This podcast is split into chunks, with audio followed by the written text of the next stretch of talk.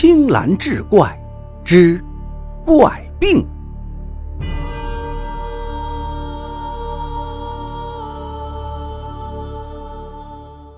话说云游道人素灵，这一日来到一座山中，翻山越岭走了许久，正感觉口中饥渴，忽然发现前面山坳间有一村落，便想到村中讨口水喝。然而乍一进村，他便感觉出了怪异。村里遍地新坟，纸钱满路，却不见一个活人。乌鸦不断在枯树上鸣啼，整个村子犹如一座巨大的坟墓，荒芜而又沉寂。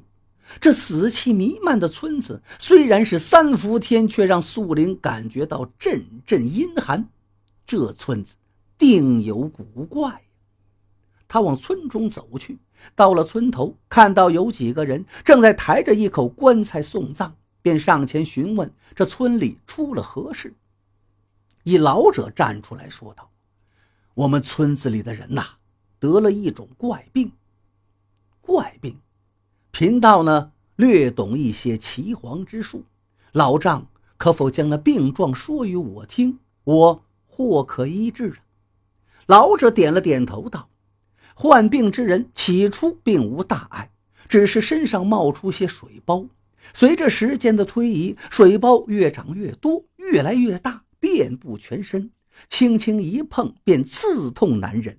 水包破后会流出脓血，伤口溃烂不愈，流血不止，苦不堪言呐。几日之后，患病之人全身都会肿胀不堪，开始腐坏。拿手轻轻一触，便是一个血窟窿，淤血不断的从皮肤下面渗出来。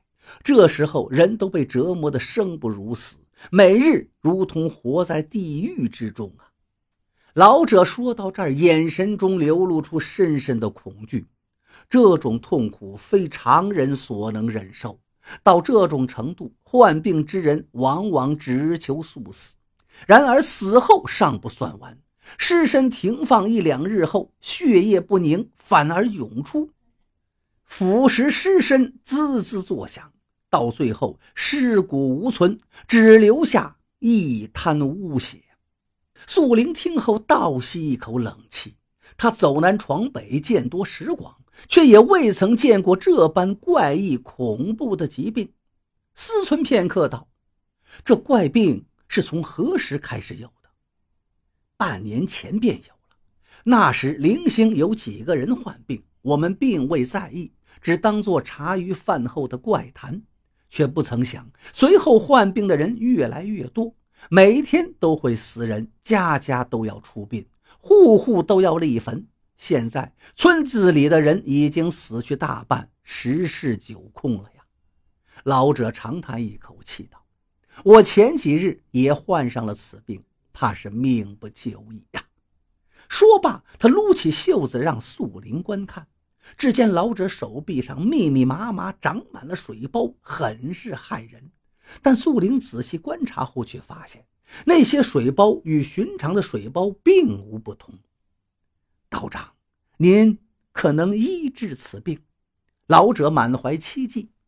素灵摇了摇头：“这怪病端地怪。”我也没有见过。老者的眼神随即暗淡下来。唉，这都是命啊！老丈莫要难过，凡是疾病皆有病因呐，绝不会无故患病。若能寻到病因，便能对症下药。老丈可仔细回想一下，村人患病之前，这村里可发生过什么事情？老者沉思许久。摇了摇头，村中人日出而作，日暮而息，日子过得简单，并未发生过什么事情。此时，老者身旁一个年轻人开口道：“莫非与那女人有关？”老者闻言，脸色大变，呵斥道：“休得胡说！”年轻人欲言又止，却终究没有再说什么。素玲见此，也不便再多问，便与老者告辞。却并未离开村子，此病甚是怪异，必有缘由。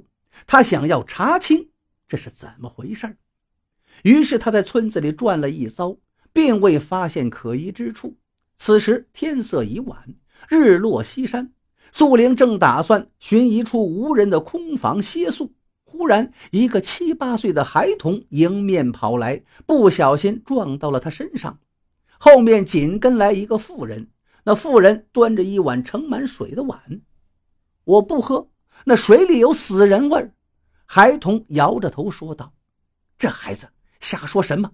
谁告诉你水里有死人味我都看见了，水井里死过人。别胡说！快跟我回家！妇人一把拉起孩子，拿眼瞅了瞅素玲，眼神中有些警惕。素玲上前施礼道：“贫道云游至此，欲留宿一晚，敢问善人，村中可有空闲的屋舍？”近来村里死去多人，空闲屋舍多的是。前面那棵大槐树旁便有一间，道长若是不怕，尽管去住。顿了一顿，妇人又道：“只是村中现在怪病肆虐，患之则死，道长最好莫要久留，早些离开吧。”素玲点了点头，向夫人施礼道谢，而后离开。大槐树旁的房屋颇为简陋。素玲推开房门，一股子霉味扑面而来，似乎很久无人居住了。来到里屋，见有一张床，床上有一滩干涸的血渍。素玲想起那怪病，心道：这血渍应当是房主患病死后留下来。于是他脱下道服，扑到地上，盘膝坐下，闭目打坐。不一会儿，困意袭来。迷迷糊糊睡了过去，不知过了多久，忽听外面传来惊恐喊叫声。素玲慌忙起身，来到屋外。外面月正当空，估摸已过了亥时。月光下，一个人正在狂奔，脚步踉跄，不时的回望，一脸的惶恐神色，似乎在躲避着什么。素玲快步上前拦住那人，问道：“发生了何事？”那人神色惊恐，口中不断重复道：“蛇，蛇！”素玲哑然：“蛇有什么可怕的呀？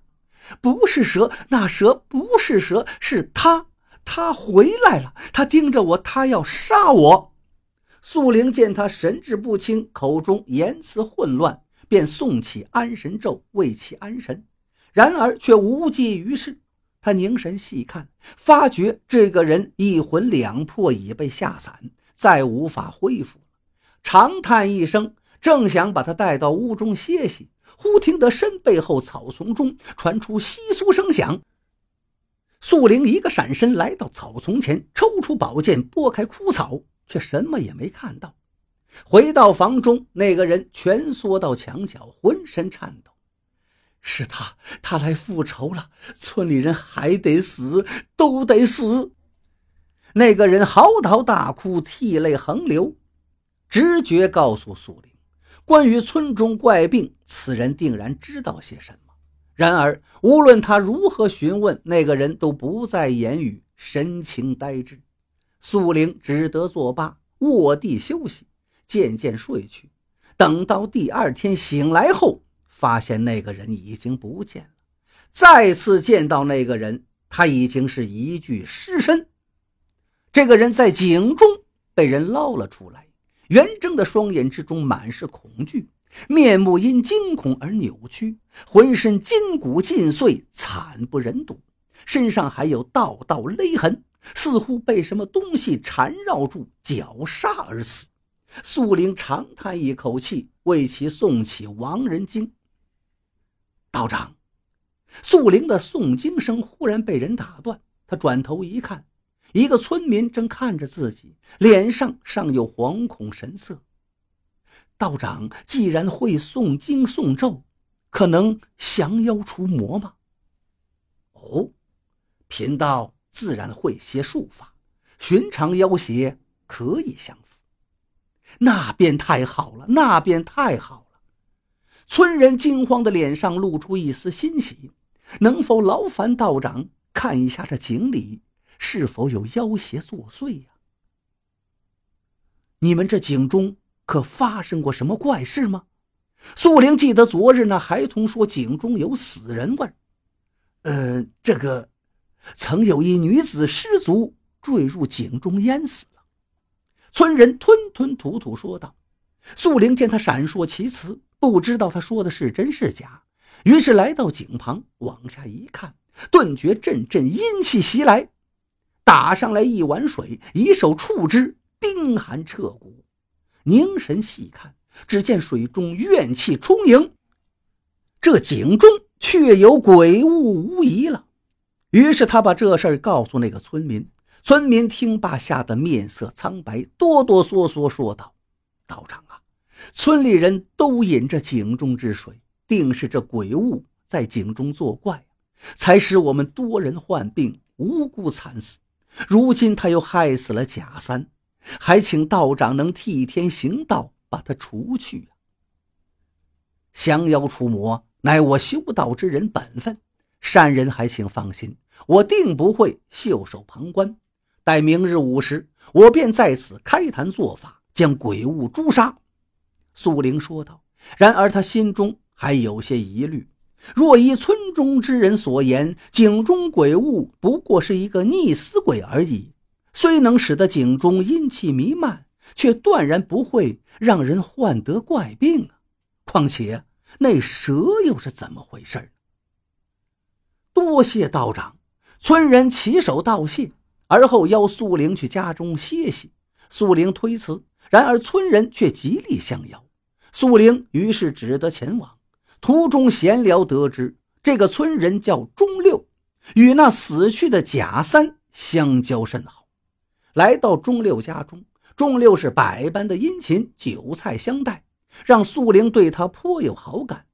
转眼到了傍晚，钟六却显得焦躁不安起来，一刻也不敢离开素玲，这让素玲很是奇怪。夜深之时，素玲躺在床上，睡意朦胧间，忽听到外面传来一声惨叫，她顿时惊醒，匆忙起身，拔剑而出。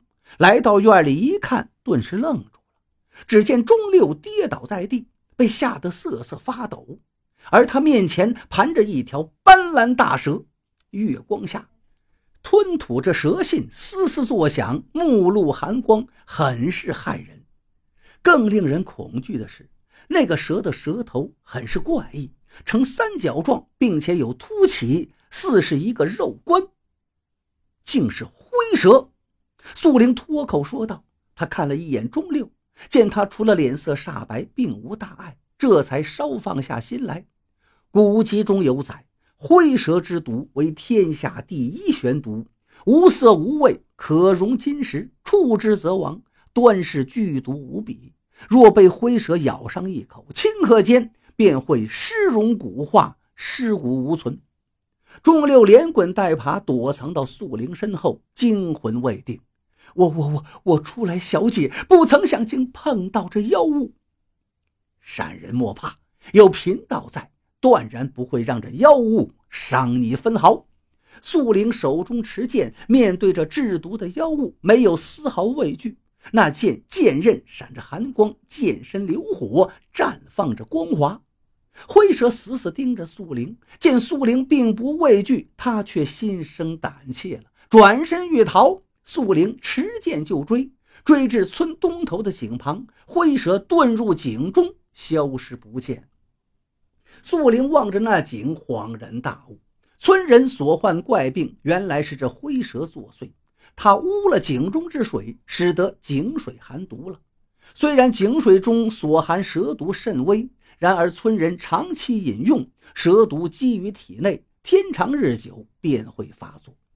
只是这灰蛇乃是怨魂所化，人死之后须得怨气冲天，不坠轮回，方能结成此妖物，怎会在此处出现呢？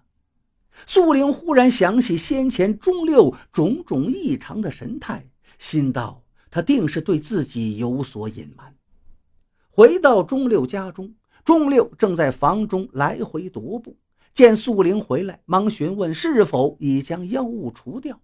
素玲摇了摇头：“那是灰蛇，为怨魂所化，我一时也奈何他不。”钟六听罢颇为失望，恳求素灵一定要将那灰蛇除去。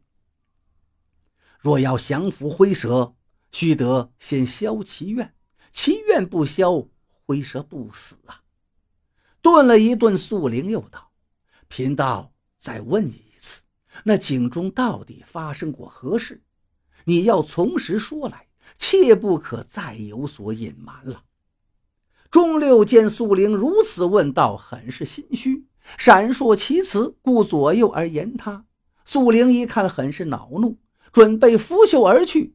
钟六这才慌了神，老老实实将半年前那井中发生的事情和盘托出。素灵听罢，脸色铁青，心中怒极，心道：这村中之人，缺也该死。